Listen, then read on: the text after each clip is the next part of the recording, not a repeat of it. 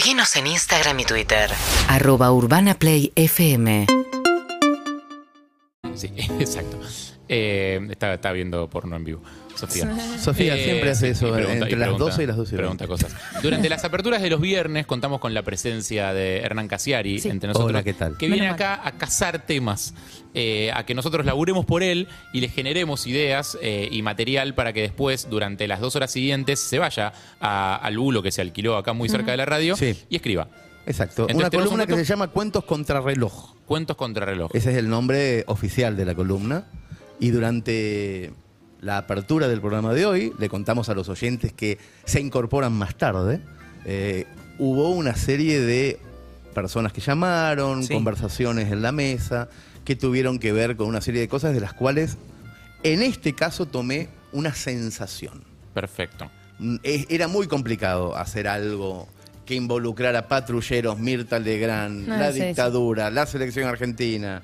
Vamos para allá, un tipo cremado. O sea, hay cosas. Sí. pa- Pasaron muchas cosas. Hay un montón de cosas, sí. Yo creo que en un punto pude hilvanar algunas de esas cosas, pero hubo un momento de un llamado de una eh, maestra o profesora Sí. eh, que me hizo acordar de algo que me pasó a, a principios de marzo.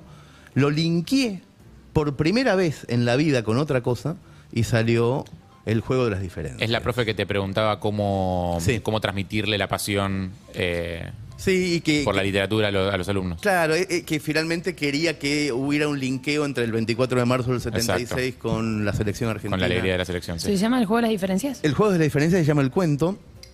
Y, y no, no estoy respetando a rajatabla todo como hicimos en semanas anteriores porque era medio complicado y sobre todo porque es feriado. Y el cerebro está en posición feriado. Sí. Pero hay algo que me pasó que me, gustaría contarles y se los voy a contar dentro de este cuento. Mi hija Pipa nació en el 2017, por eso en marzo de este año empezó la escuela primaria en San Antonio de Areco. Hubo un acto en el colegio, creo que fue miércoles 1 o 2 de marzo, por ahí, y la acompañamos a Pipa con, con mi mujer, con Julieta. Yo estaba acostumbrado a llevarla al jardín de infantes a Pipa todas las mañanas, me sorprendió de repente verla formar con chicos mucho más grandes por primera vez, porque empezaba primer grado. Y ella era de repente la más chiquita, de un grupo enorme de chicos de sexto año, etcétera. Mientras las maestras y el director daban la bienvenida a las familias por micrófono, a mí la cabeza se me fue, sin querer, a mi primer día de escuela primaria. Como yo nací en el 71, mi primer día de primaria fue en marzo del 77, en la ciudad de Mercedes. También hubo un acto en el colegio. Primera diferencia, mis padres no se quedaron en ese acto del colegio. Creo que fue por eso que empecé a recordar y a comparar. Miraba el acto de la escuela de mi hija de seis años y lo contrastaba con el mismo acto en el que yo tenía seis años. Abría los ojos y estaba en Areco en 2023, cerraba los ojos y estaba en Mercedes en 1977. ¿Por qué no había padres en mi acto? Me pregunté, fue la primera pregunta, y en el de, en el de mi hija Pipa sí. Seguramente no se usaba en esa época, los padres trabajaban, tiraban a los chicos, había menos comprensión de la infancia o lo que fuera. Y entonces, como en los juegos de las diferencias, empecé a buscar lo que me hacía ruido entre el recuerdo de mi acto y el acto que estaba viendo como padre. Había un montón de cosas parecidas. Eran dos pueblos de provincia, los chicos y las chicas estaban nerviosos en su primer día escolar, Mirta Legrand negociaba su regreso a la televisión, mi hija y yo, ambos en primer grado, en el recuerdo y en la realidad, sentíamos la incomodidad de ser los más pequeños, las dos banderas tenían los mismos colores, los maestros y las maestras estaban mal pagos, en el recuerdo y en el hoy, pero las diferencias sobre todo me estremecieron. A mi acto de Mercedes, en 1977, había asistido el ex alumno más famoso de la escuela, que a la vez cumplía un año como presidente de la nación. Videla era mercedino. Había ido a mi escuela y el primer día de mi primer grado, Videla estaba ahí, junto con otro que era mercedino, llamaba Agosti, que era el de al lado, y otro llamaba Macera, que era el único que no era mercedino. Estaban ahí. En el acto de mi hija no había patrulleros en la puerta ni soldados en el pasillo custodiando a nadie. Primera gran diferencia entre los dos actos. Al acto de la escuela de mi hija, en marzo de 2023, había padres, madres y abuelos sacando fotos en teléfonos. En mi acto no hubo familias ni murmullos, fue un acto marcial. Debíamos estar muy derechos, nos habían dicho eso a la entrada, para ver llegar al presidente, para admirarlo. Y era un silencio de muerte. En el acto de mi hija en 2023, el director de la escuela, Daniel, y la maestra de inglés, Miss Mary, cantaron una canción de un autor que en el acto mío del 77 estaba prohibido. En el acto mío del 77, el presidente de la nación que nos visitó, porque esa también había sido su escuela, nos regaló, esto lo conté, una enorme jaula de pájaros, con pájaros adentro que unos soldados empotraron en el medio del recreo. Nos regaló una jaula de pajaritos encerrados, muchos, para que nosotros pudiéramos ver durante toda nuestra primaria que los pájaros deben estar enjaulados. En el acto de mi hija Pipa había miles de cotorras y de gorriones en los árboles de la escuela. Pero ninguna de todas esas fue la diferencia más grande. La gran diferencia ocurrió al final de los dos actos, en el de mi hija y en el mío. Cuando en 1977 el acto terminaba, alguien puso en un tocadiscos el himno. Y todos los chicos, nosotros, los de primer grado, pero también los de segundo a séptimo, tuvimos que cantar el himno. Nos habían dicho a la entrada que lo hiciéramos fuerte y con emoción, porque estaría el presidente de la nación mirándonos. Y nosotros cantamos muy fuerte el himno. Miles de otras veces, de otras veces, vi a otros chicos en otros patios cantar el himno. A veces fuerte, a veces sin ganas, a veces dormidos. En 1977 yo canté el himno como pude.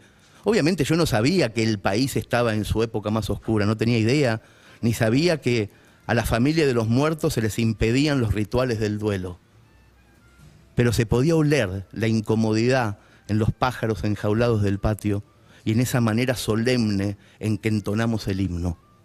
Y eso, eso fue el himno, lo más raro del acto de mi hija a principios de marzo del 23. Yo estaba distraído con mi juego de las diferencias, abriendo los ojos, cerrando los ojos, contándoles esto. Y de repente en los parlantes sonaron los acordes del himno en, el año 2023. Mi hija empezó a cantar, los otros chicos también, pero cantaban raro. Yo no podía descubrir todavía qué estaba pasando, pero sin duda era algo nuevo. Los chicos estaban como locos. Y entendí el porqué en la tercera estrofa. Todas esas criaturas de 6 a 13 años habían visto el Mundial de Qatar dos meses antes y estaban cantando por primera vez el himno después de haber salido campeones del mundo. Cantaban con una alegría que yo no había visto nunca, jamás en la vida, ni a chicos ni a grandes cantar el himno. En ningún acto anterior de mi vida. Cuando la música inició la segunda vuelta, para, pa, pa, pa, pa, pa, pa, pa, pa, pa, los pies de los chicos empezaron a moverse. Algunas compañeras de mi hija se pusieron la mano en el pecho, otros cerraban los ojos para cantar. Cuando esos chicos dijeron, sean eternos los laureles, esa frase cobró para mí un sentido nuevo en la boca de ellos. La diferencia eran chicos de 10 años orgullosos. La bandera flameaba como en el 77 y ellos la miraban en 2023, pero había pasado algo en sus vidas que a los chicos del 77 no nos había pasado nunca. Los chicos del 23 cantaban el himno con una alegría desbordada. Seguramente pensaban en Messi y en el Dibu y en los goles que habían gritado, pero al mismo tiempo estaban en una escuela y cantaban el himno con orgullo. Nosotros no. En el 77 no. En nuestro juego de las diferencias cantamos el himno fuerte, como nos habían dicho, porque había un presidente mirándonos, pero no sentimos nada. Mirábamos con tristeza a los pájaros en la jaula. En cambio, cuando en el 23 mi hija y sus compañeros de primaria terminaron de cantar el himno, espontáneamente uno de quinto empezó a decir, Argentina, Argentina, y todos, padres, alumnos, maestros, chicos, empezaron a gritar.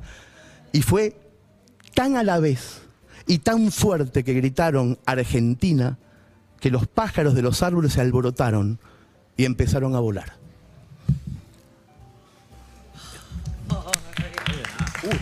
me, me, pegó el final. Sí, muy bueno.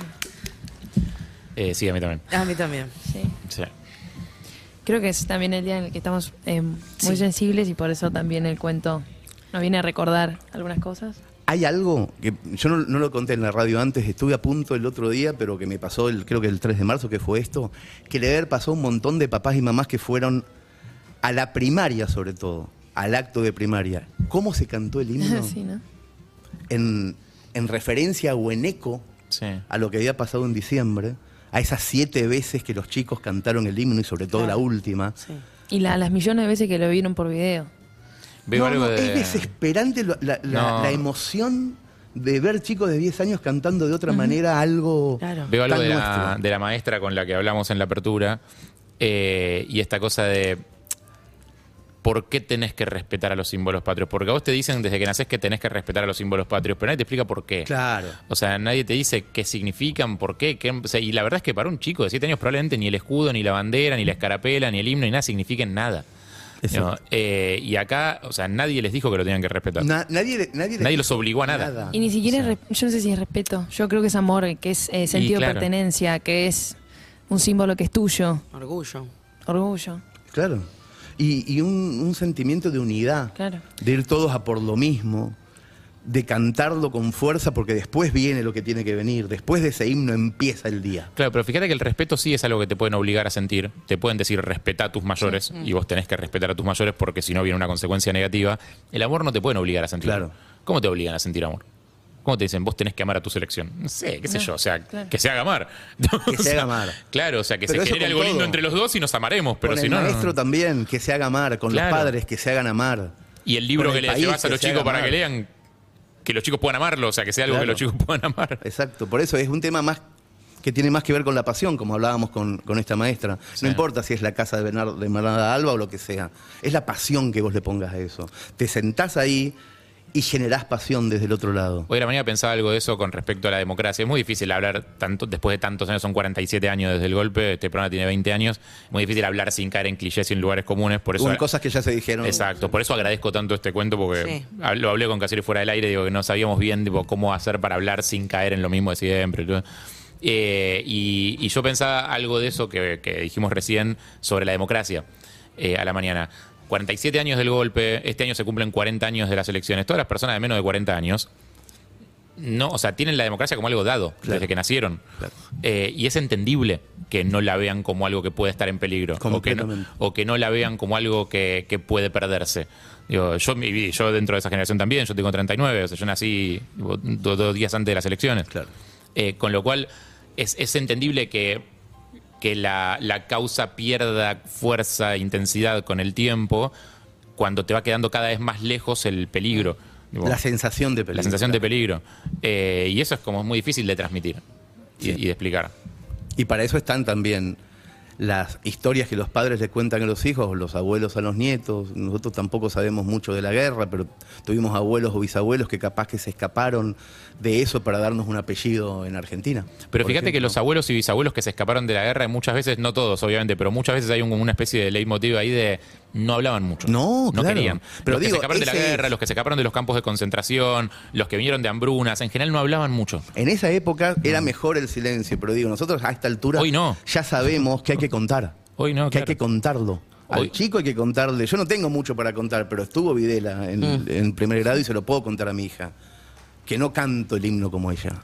Que no puedo, porque me trae un recuerdo distinto al que le trae a ella. Contarlo me parece que es fundamental para que, no para que, hoy la carga, uy, otra vez la batallita que contar, sino para saber dónde estás parado también. Y por eso es que muchos también nos emocionamos, los que estamos conectados con esta historia, por lo menos con Argentina 1985, y ver cómo el cine se llenó de familias. Claro. Se llenó todo el tiempo, no los viernes a la noche, se llenó todo el tiempo, todos los horarios era difícil conseguir entradas, y la gente que iba a verlo eran de chicos, grandes, abuelo, tío, nieto, primos, hermanos, Sí, que se amigos. emocionaba, que aplaudía. Claro, que se- porque claro, ¿qué es, es, ¿qué es esa película? Es algo que se puede, es algo a lo que se puede amar. Claro. Digo, es esto, es esto mismo, es como, che, digo, esto está pensado para, esto te habla, habla mi idioma. Exactamente. Sí, no- es me estás obligando Es a- propio, aunque no haya sido, eh, haya sido temporal, yo no, no lo viví, igual es mío. Es recontra propio. Igual es mío, es tuyo, es tuyo, es tuyo, aunque no lo hayas vivido. Me parece que la emoción tiene que ver con eso, tiene que ver con lo que siente un chico cuando la selección argentina gana un campeonato, por más que no lo hayan ganado dentro de la cancha, pero también es tuyo. eh, esta historia que es nuestra. Digo, bueno, sentir lo propio, ese sentido de pertenencia que nos da la bandera, los colores y la historia. Yo espero que la profesora lea este cuento entonces, o por lo menos pase el audio a. Lo va a hacer porque va a decir, yo, Y- le, yo le dije a Casiari que hiciera esto. Claro, Eso, por eso, supuesto. claro. Lo va a leer, lo va a leer. claro. Merecidísimo, merecidísimo. Gracias, Hernán. Gracias a ustedes, Gracias. chicos. Seguinos en Instagram y Twitter. Arroba Urbana Play FM